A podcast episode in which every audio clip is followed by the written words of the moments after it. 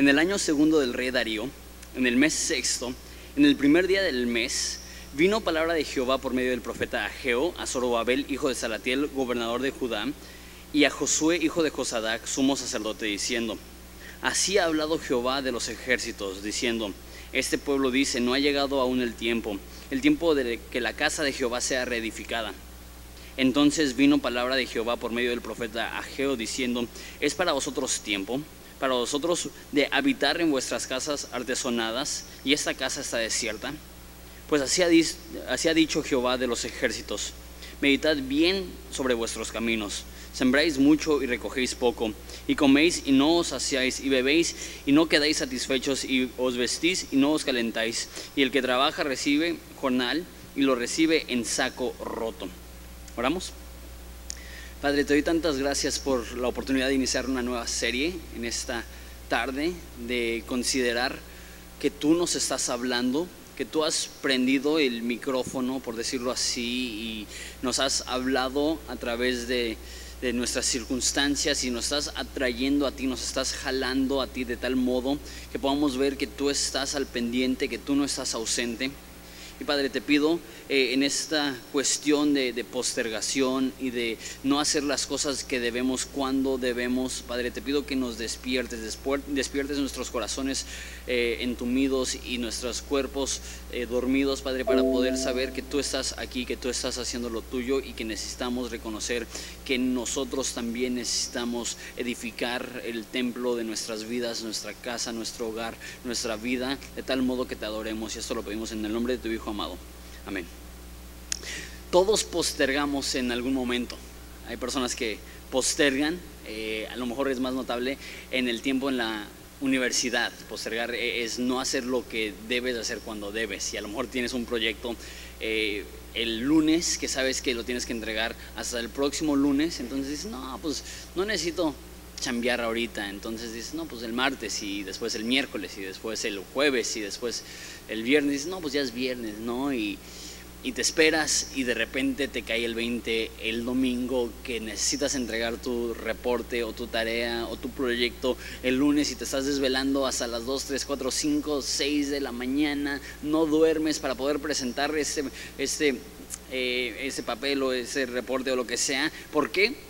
Porque ibas postergando poco a poco, no lo voy a hacer, no lo voy a hacer, no lo voy a hacer, no lo voy a hacer. Y eso sucede no solamente en la universidad, sucede en muchos eh, aspectos de la vida. Y lo que estamos haciendo es que estamos sacrificando aquello que es más importante por aquello que es más conveniente. Estamos postergando al sacrificar lo que es más importante por lo que quieres ahorita.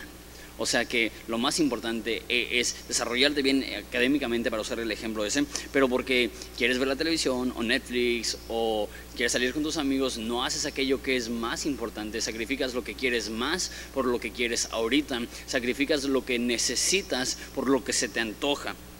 Entonces, ese es el problema de, postergar. El problema de la postergación es un problema de prioridades que lo más importante es reemplazado por algo de menos importancia y por eso no, no lo haces. Este es el caso en el libro de Ageo. Ageo eh, es una reprensión muy amorosa por parte de Dios al pueblo de Israel, porque en vez de enfocarse en la casa de Dios, se olvidan de la casa de Dios y se enfocan en su propia comodidad, se enfocan, se enfocan en su propia casa, enfocan en ser materialistas y no adoradores y Dios les habla, es como si les subiera el volumen al micrófono a través de sus circunstancias, les permite entrar a las circunstancias adversas con el fin de que ellos puedan recapacitar, despertar y cambiar su modo de vida. Y, y así como Israel que no estaba construyendo la casa de Dios, así también nosotros muchas veces, en vez de enfocarnos en las cosas de Dios eh, y en vez de enfocarnos en aquello que es correcto, sacrificamos eso y no lo hacemos.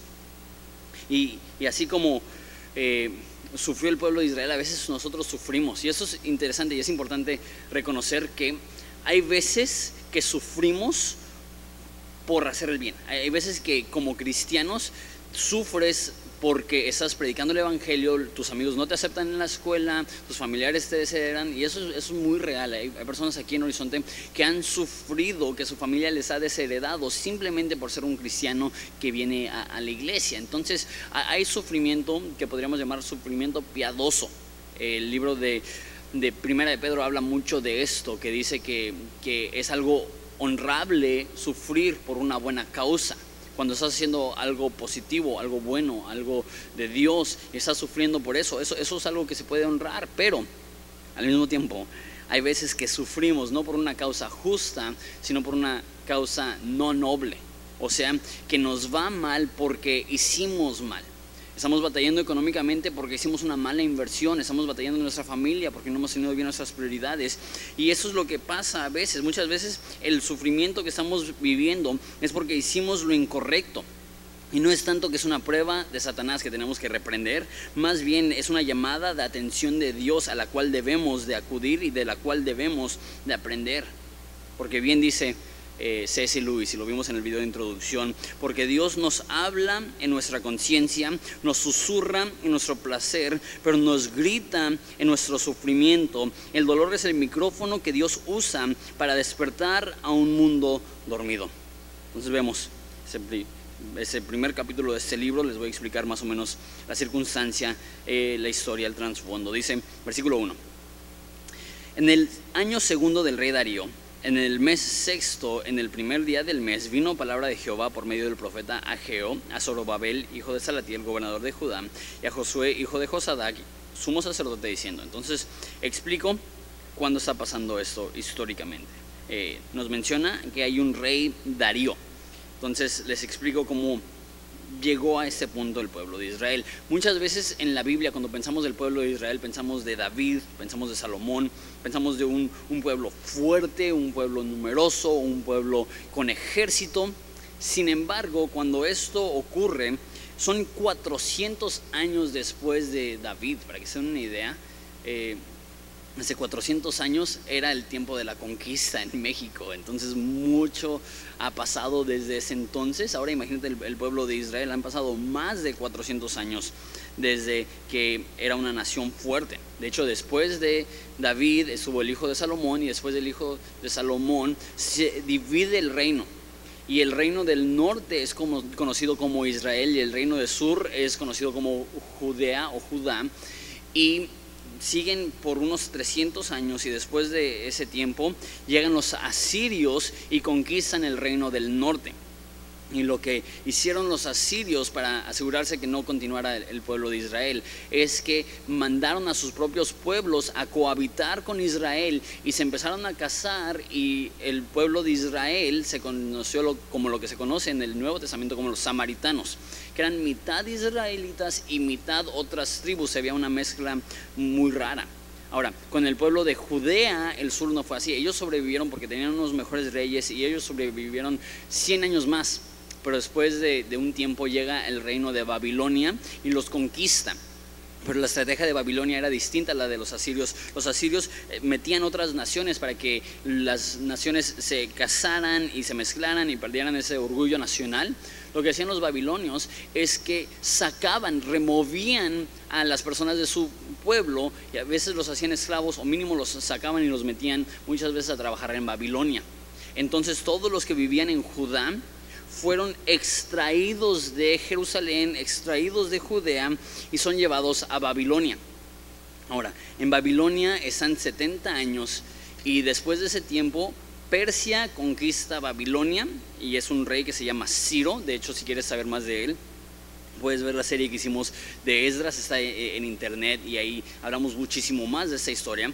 Pero bueno, el rey Ciro escucha de parte del profeta este, del profeta Jeremías. Y el profeta Jeremías le dice, Dios está llamando a que tú le reconstruyas su templo, el templo que había destruido Babilonia. Babilonia había, al momento de saquear Jerusalén, destruido el templo, había sacado los artículos eh, santos del templo y los había usado para sus propias fiestas paganas.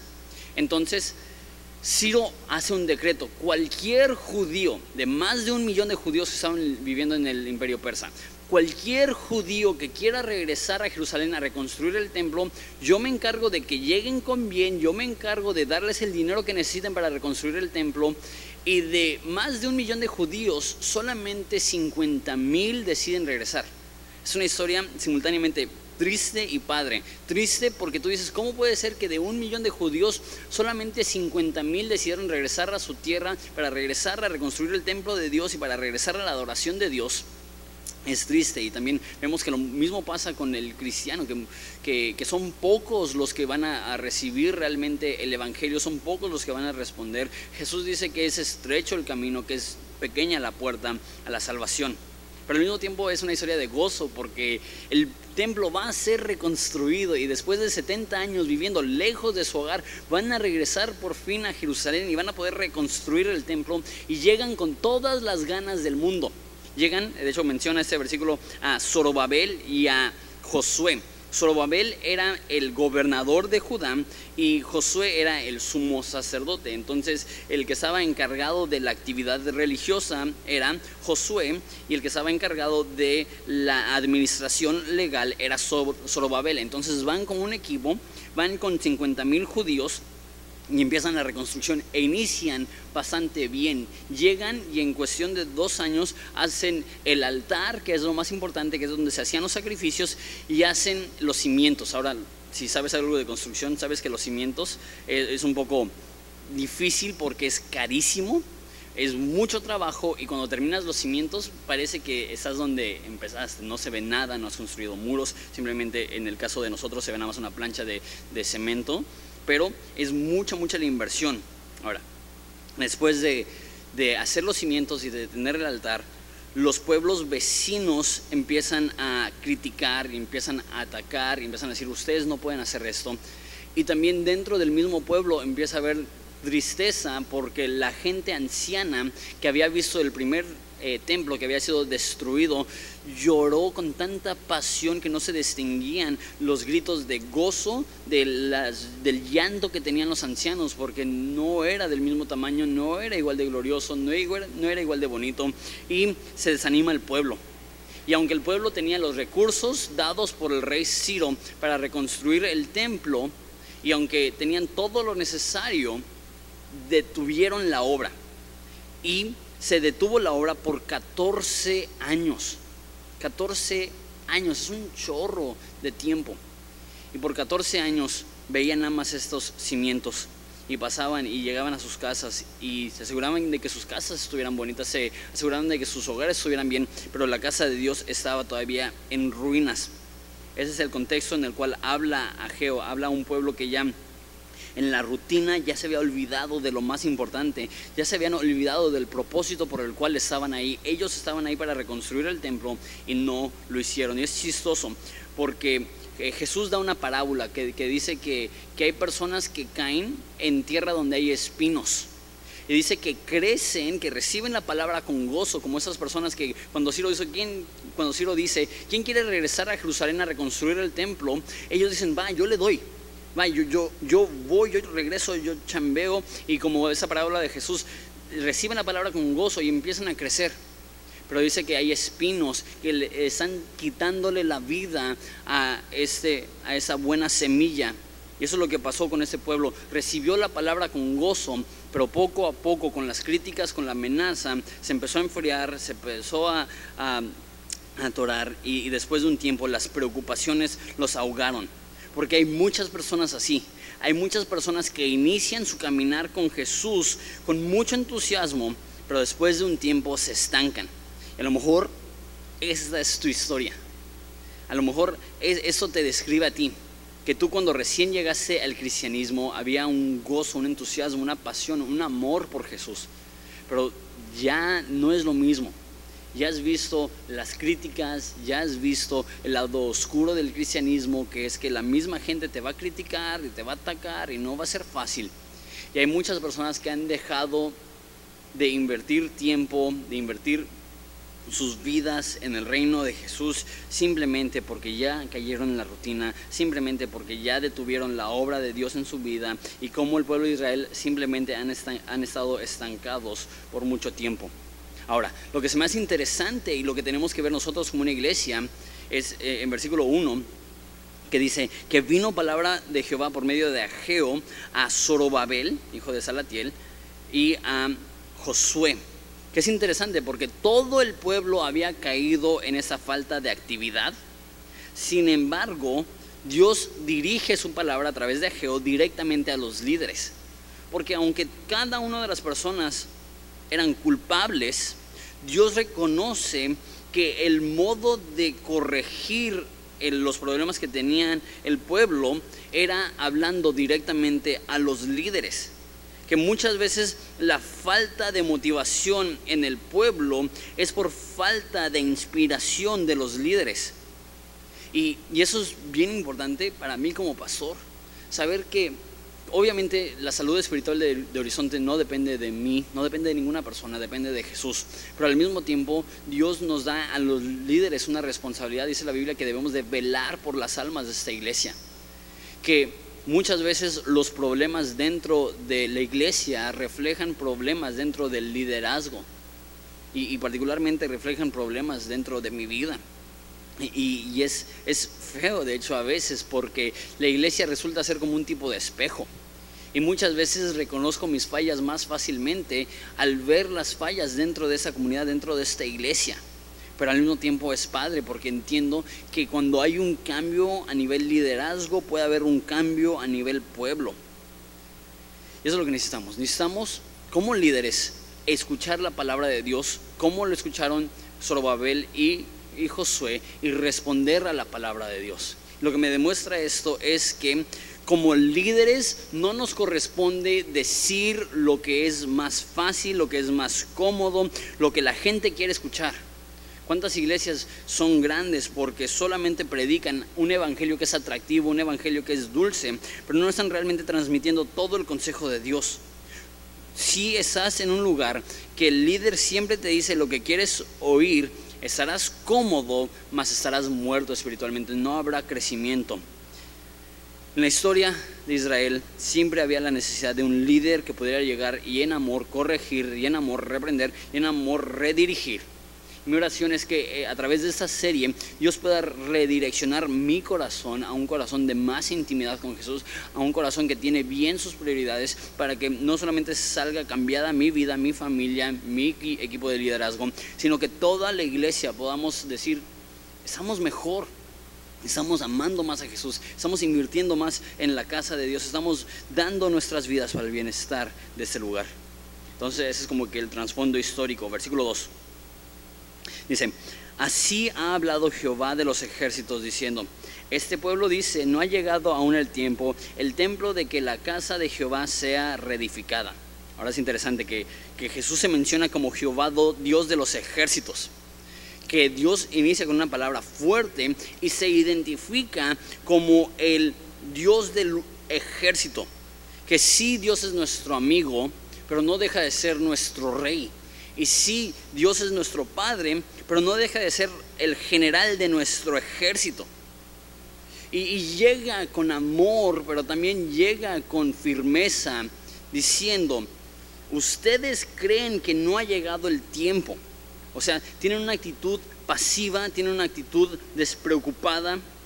Y eso es súper común. Y sé que mencioné un poquito acerca de los ancianos en el tiempo de Ageo que habían criticado a los jóvenes porque la obra no era tan grande como la original que hizo Salomón, pero déjale doy un poco de carrilla a los jóvenes. Esta actitud despreocupada y pasiva es tan común con los jóvenes que piensan, no, pues algún día voy a servir a Jehová. Algún día voy a invertir mi vida en las cosas de Dios, pero ahorita Ahorita soy muy ocupado con la prepa. Ahorita soy muy ocupado con la uni. Ahorita soy muy ocupado sacando mi carrera. Ahorita soy muy ocupado casándome. Ahorita soy muy ocupado porque tengo hijos pequeños. Ahorita soy muy ocupado porque tengo hijos adolescentes. Ahorita soy muy ocupado porque tengo hijos en la universidad. Ahorita estoy muy ocupado porque estoy intentando jubilarme. Ahorita estoy muy ocupado porque estoy disfrutando mi jubilación y si no te cuidas, esa misma actitud pasiva y despreocupada va a hacer que nunca que llegues a los 80 años vas a decir, ¿qué hice con mi vida?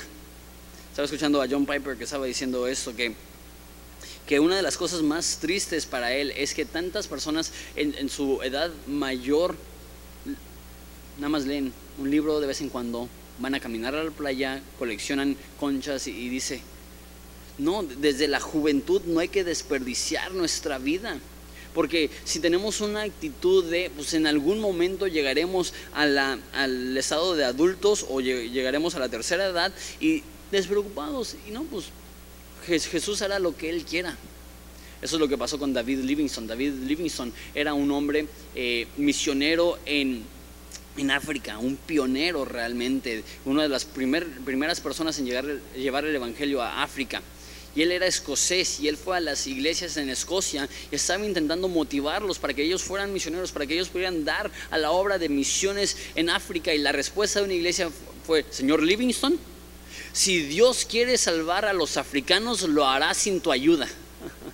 O sea, que si Dios va a hacer algo, lo va a hacer sin ti, lo va a hacer sin mí, entonces tú y yo, pues tranquilos. A fin de cuentas, Dios va a salvar a las personas cuando Él quiera. Esa no es la actitud que presenta la Biblia la actitud que presenta la Biblia es neta. Está bien que nosotros invirtamos tanto en nosotros y que la casa de Dios esté desatendida. Eh, muchas veces, y porque ellos están diciendo esa frase, no es el momento. ¿Y cuántas personas no usan la frase? Eh, no, pues yo, yo tengo muchas ganas de servir a Dios, pero estoy esperando el tiempo del Señor. Eh, ahorita, ahorita estoy esperando en el Señor. Es interesante porque Dios nos ha llamado sí a orar, sí a esperar en Él. Pero si vemos en la Biblia cuando el pueblo de Dios estaba esperando, no era pasivo.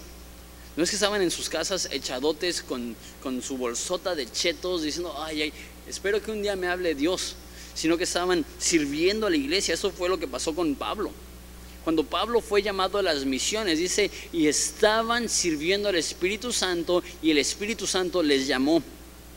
Muchas personas están estancados porque están esperando que Dios milagrosamente les mande en las nubes. Eso es lo que debes hacer. No saben que sobre la marcha, una vez que empiezan a servir, muchas veces es en ese momento que Dios dirige. Mucha gente usa palabras espiritualizadas para justificar su falta de espiritualidad no es el momento, no me quiero adelantarle al Señor, estoy esperando la voluntad de Dios, ¿sabes qué? te digo, la voluntad de Dios es que le sirvas, la voluntad de Dios es que le ames, la voluntad de Dios es que sirvas a su pueblo, la voluntad de Dios es que ames a su pueblo. Versículo 3. Entonces vino palabra de Jehová por medio del profeta Ageo diciendo, es para vosotros, para vosotros tiempo de habitar en vuestras casas artesonadas y esta casa está desierta. Entonces, eh, lo, que está diciendo aquí, Dios, interesantemente llega y apela a, su mentalidad. No, está diciendo, ah, pues háganlo. Dice, piénsalo, considéralo. Es tiempo de habitar en sus casas y la palabra ahí son casas artesonadas. Eh, esa palabra significa eh, de lujo, casas bonitas. Ahora, lo que se me hace interesante, y espero que no esté especulando de más, eh, esos son personas que habían sido esclavos en Babilonia y esclavos del reino persa y llegan a un pueblo que ha estado desolado por 70 años. Mi pregunta es, ¿de dónde sacaron dinero para tener casas de lujo? Me pregunto, pues, ¿será posible? Y yo, sí creo que es muy posible que utilizaron los recursos que el rey había dado para la casa de Dios y lo habían usado para sus casas. Ese concepto de casa artesonada es, casi como si estuviera diciendo, están remodelando sus casas. Ya tienen casi dos décadas viviendo en Jerusalén otra vez y dicen, ok, pues ya, ya mi casa tiene un poco de necesidad. Y Dios dice, neta, es el momento para estar remodelando sus casas cuando mi casa está en ruinas, cuando es escombro, cuando es polvo. Cuando Dios nos da recursos. Esos recursos no son para aumentar nuestro estándar de vida, sino para aumentar nuestro estándar de dádiva.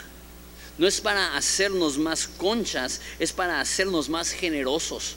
Si Dios te ha dado mucho, no es para que disfrutes tú solo de esos recursos. Si Dios te ha dado mucho, sí puedes disfrutar, pero hacerlo en el contexto de animar a los demás, de hacerlo para los demás. Porque es interesante. Tú dices, no, entonces, ¿qué? ¿Es pecado tener cosas bonitas? ¿Es pecado remodelar mi casa? No.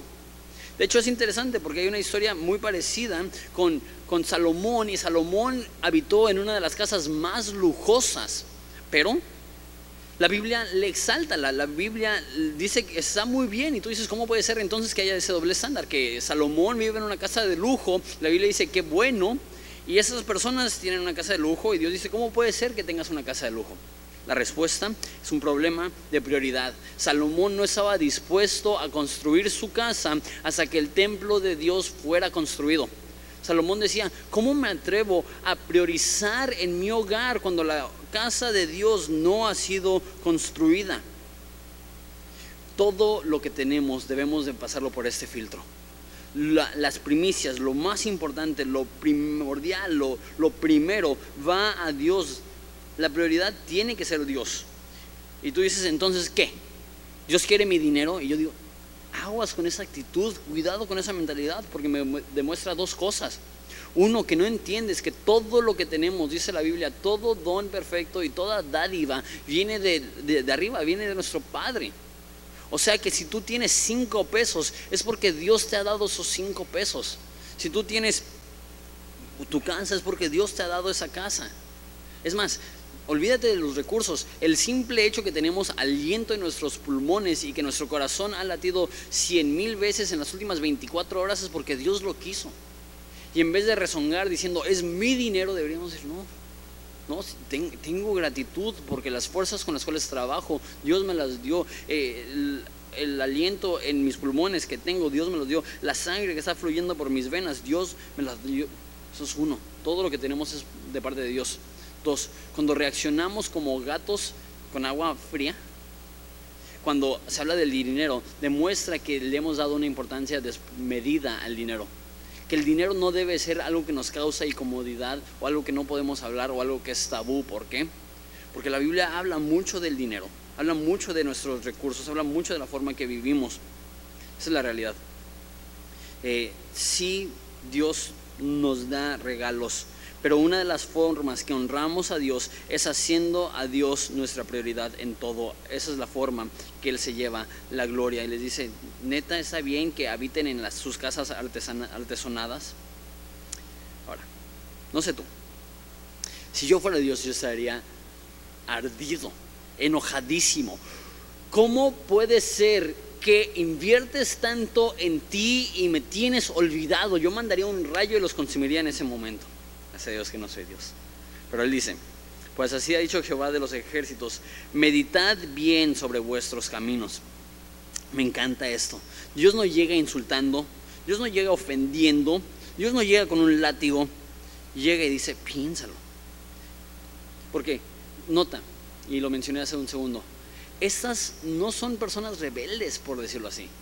Esos son el elite esas son las personas que cuando el rey Ciro dijo, ¿quién quiere regresar a Jerusalén a reconstruir el templo? Esas son las personas que dijeron, yo voy, yo dejo todo para regresar a reconstruir el templo de Dios. Esas eran personas que querían servir a Dios,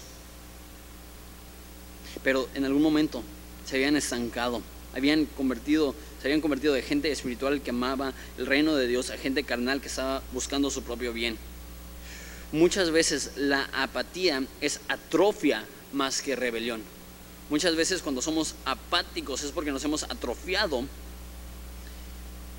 O sea que hay falta de movimiento, eso es lo que pasa con tus músculos. Cuando no usas tus músculos se debilitan. Y muchas veces, muchas veces la apatía en nuestra vida no es porque somos rebeldes, decimos, no Dios, no quiero. Pero es que hay se, han atrofiado nuestros músculos espirituales. Y no es que estamos intentando ofender a Dios, simplemente se nos ha olvidado glorificar a Dios. Mira lo que sucede cuando hacemos esto. Dice, sembráis mucho y recogéis poco, coméis y no os saciáis, bebéis y no os quedáis satisfechos, os vestís y no os calentáis, y el que trabaja recibe su jornal en saco roto. Siembras mucho, recoges poco, nunca es suficiente. Y eso es algo que Dios está haciendo que Dios no les está dando suficiencia para que ellos se den cuenta que la obra de sus manos nunca es suficiente. Muchas veces la mayor prosperidad no es tener mucho. Muchas veces la mayor prosperidad es estar satisfecho con lo que tenemos. Que la comida que tengamos, sea mucha o sea poca, nos llene. Que la bebida que tengamos, sea mucha o sea poca, nos sacie. Que la ropa que vestimos, sea mucha o sea poca, nos caliente. Que las entradas, los recursos, nuestro salario que tenemos, sea mucho sea poco, baste, sea suficiente. Y eso es tan típico. No sé si te ha pasado. Que, eso pasa en nuestras vidas. Que el, que recibe jornal, jornal es salario. Recibe su jornal en un saco roto. O sea, que, es como si pusieras su dinero en bolsas con hoyos. Y que recibes tu, tu quincena y esas, sí, tengo ese gasto y ese gasto y ese gasto y ese gasto y este gasto y este gasto y voy a hacer esto y eso y eso y eso. Y de repente llegas al martes y dices, ay, me quedé sin dinero. ¿Y cuántas veces nosotros estamos, a veces hasta una semana, diez días antes de nuestra quincena, así, no, pues no, no puedo hacer nada? ¿Por qué? Porque no me rinde el dinero. Qué, qué, qué dulce es cuando Dios nos da la posibilidad de disfrutar el dinero que tenemos, sea mucho o sea poco. Muchas veces la razón que no disfrutamos lo que tenemos es porque estamos afanados por cosas que son secundarias. Estamos perpetuamente frustrados con nosotros mismos porque por nuestra falta de priorizar hemos invertido nuestro dinero mal y Dios no permite que rinda. No estoy diciendo que si eres obediente a Dios que siempre vas a tener de sobra. Lo que estoy diciendo es que uno de los regalos que Dios da es que Dios te ayude a que tu dinero rinda, Dios te ayude a que tus recursos rindan, Dios te ayuda a que lo que comas te sacie, Dios ayuda a que lo que bebas te, te, sacie también, te quite la sed. ¿Qué, ¿Cómo serían nuestras vidas si todo lo que hiciéramos y todos nuestros recursos y todas nuestras fuerzas las invirtiéramos primeramente en Jesús. Y una vez más, no, estoy hablando meramente del aspecto de la iglesia, no estoy diciendo que si, que si no estás dando todo tu dinero a la iglesia, no, pues nadie va a dar todo su dinero a la iglesia. Pero sí, el 100% de nuestro dinero le pertenece a Dios. Y cada centavo que gastamos, tenemos que preguntarlo, ¿es para tu gloria, Dios? Porque la Biblia dice, todo lo que hagamos, ya sea comer o beber, que lo hagamos todo para la gloria de Dios.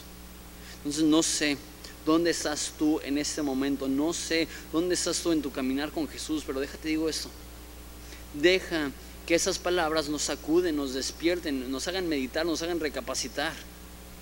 Que a lo mejor la razón que estás batallando tanto ahorita es porque Dios en su amor está dejando que pases por un valle para que le busques para que como el salmista pueda decir que cuando pase por la sombra del de la, perdón, que pase cuando, cuando pase por el valle de la sombra de muerte, no temeré mal alguno porque tú estás conmigo. Que podamos pasar por esos tiempos de necesidad y dificultad y dolor y tragedia. No es que Satanás nos está atacando, sino que Dios nos está salvando y nos está abriendo los ojos para demostrarnos lo peligroso que es poner nuestros ojos en lo temporal, lo peligroso que es vivir para lo material, lo peligroso que es ser consumidores, lo, problemático que es ser materialistas.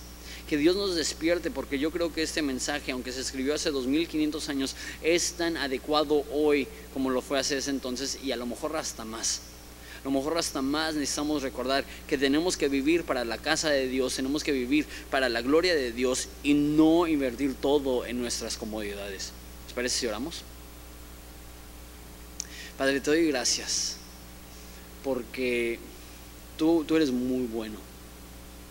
Y aunque nosotros tomamos los recursos que tú nos has dado para tu gloria y los mal invertimos y somos a veces malos mayordomos, tú reaccionas con amor diciendo, esa es la razón que no te rindes, esa es la razón que batallas tanto.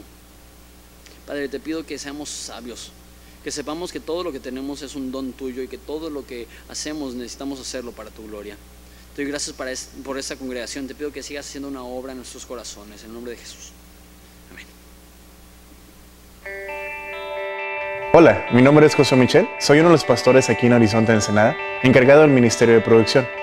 Si este ministerio ha sido de bendición para tu vida, nos gustaría que nos mandaras tu historia. Escríbenos a horizontensenada.gmail.com También, si quieres bendecir económicamente nuestro ministerio, puedes ir a horizontensenada.org diagonal dar. Solo te pedimos que lo que des no interfiera con lo que das en tu iglesia. Gracias.